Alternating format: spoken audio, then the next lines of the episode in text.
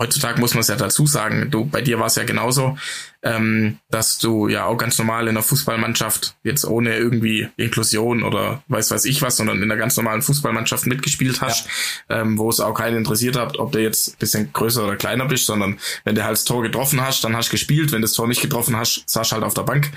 Ähm, und nicht irgendwie, weil der jetzt ein bisschen kleiner bist, ähm, darfst du noch mal zehn Minuten spielen oder wie auch immer, sondern... Ich war in meinem Tor. Ja, als Pfosten oder was?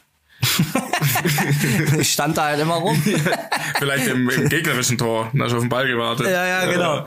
Äh, nee, und, äh, und ja, das ist ja, das ist das, was es ausmacht. Und dann habe ich ja dich tatsächlich, da muss ich ja dann auf dich kommen, äh, habe ich dich ja 2008, äh, dann, also ich habe es nicht live gesehen, aber im Nachgang dann mitbekommen äh, von den Paralympischen Spielen. Ich sag's nochmal, 2008, ja, so alt ist der Matze schon. Ähm, damals war der schon bei den Paralympischen. Ich bin jetzt 29. Ja, genau möchte gern vielleicht. ähm, ähm, und damals war der Matze schon bei den Paralympischen Spielen dabei, hat damals Silber gewonnen.